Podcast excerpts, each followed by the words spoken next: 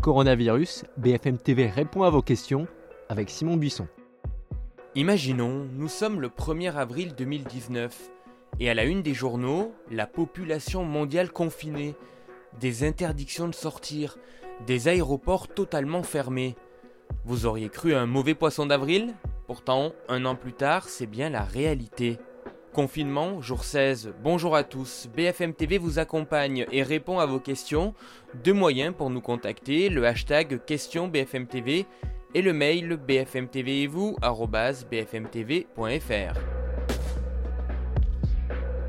On commence avec la question de Patrick. Pourquoi décide-t-on de recourir à des TGV médicalisés alors que des moyens aériens sont disponibles et équipés?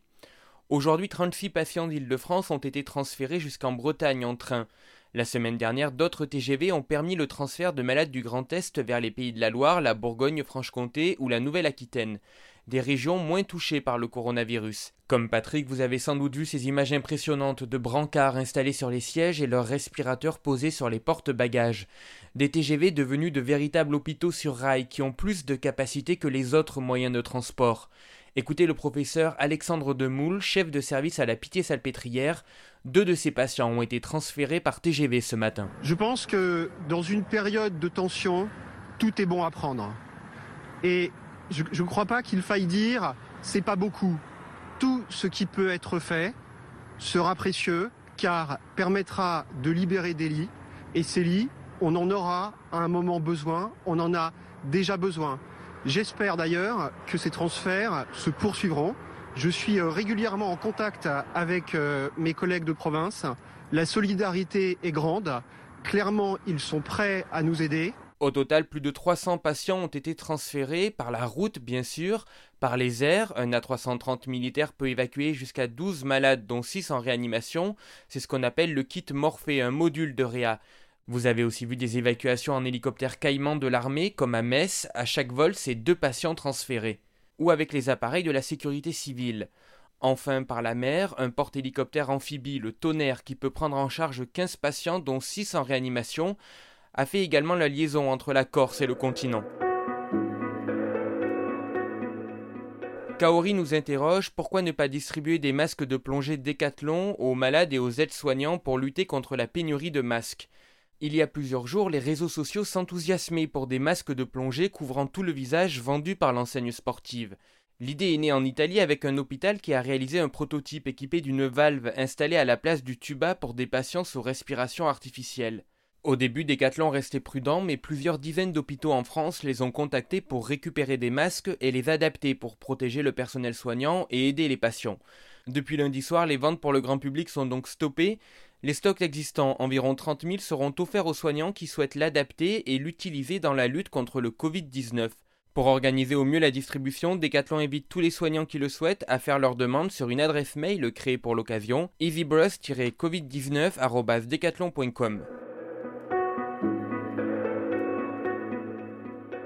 Jean-Marc nous demande Ma belle-mère est atteinte d'un cancer et doit être opérée.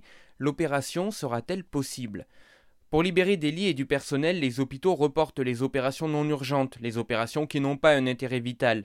Jean-Marc, votre belle-mère doit contacter son médecin pour décider avec lui de ce qu'il va se passer, mais dans son cas c'est bien vital. Les soins essentiels comme les chimiothérapies ou les opérations chirurgicales sont maintenus, d'autres différés dans certains hôpitaux. Il faut savoir aussi que les personnes qui souffrent d'un cancer sont plus fragiles concernant les infections virales. Les chimiothérapies diminuent les défenses immunitaires. Plus globalement, une crise cardiaque, un AVC, une embolie pulmonaire sont considérés comme des soins urgents. Une prothèse, les fibroscopies et coloscopies, eux, sont non urgentes. Rabat nous écrit J'ai un problème avec mon employeur qui ne respecte pas le chômage partiel. Comment trouver un avocat en ce moment pour m'aider? En télétravail ou en cabinet, les avocats restent mobilisés. Depuis une semaine, le Conseil national des barreaux a lancé une plateforme spéciale qui peut vous aider. Ça s'appelle Avocat solidaire. L'objectif est d'offrir jusqu'à 30 minutes d'expertise gratuite par téléphone avec un avocat spécialisé, quel que soit le domaine, à condition qu'il ait un lien avec le coronavirus, pour répondre à vos premières interrogations. Ça peut être sur des questions de droit du travail, de droit de la santé ou de droit de la famille. Il suffit d'aller sur le site avocat.fr, de remplir le formulaire et sous 24 heures, un avocat spécialisé, le plus proche possible de votre zone géographique, vous rappelle. Cette opération se poursuivra jusqu'au 6 avril. Sandra habite en Île-de-France. Depuis le confinement, je ne circule plus. Mon passe Navigo sera-t-il remboursé? Oui, comme vous, Sandra, un demi-million de personnes circulent chaque jour grâce au passe Navigo. Valérie Pécresse, la patronne de la région Île-de-France, a annoncé son remboursement intégral pour le mois d'avril. Vos 75,20 euros seront donc recrédités sur votre compte bancaire. Il faudra, comme pendant la grève, vous connecter sur un site dédié qui sera lancé fin mai. Le pass Navigo sera aussi remboursé pour tous ceux qui se déplacent pendant la crise, comme le personnel soignant, les travailleurs sociaux, les bénévoles, les agents d'entretien, les salariés des secteurs stratégiques. BFM TV répond à vos questions, ça continue sur BFM TV et bfmtv.com. On se retrouve demain, d'ici là, restez en forme et à la maison, ça va ensemble. À bientôt.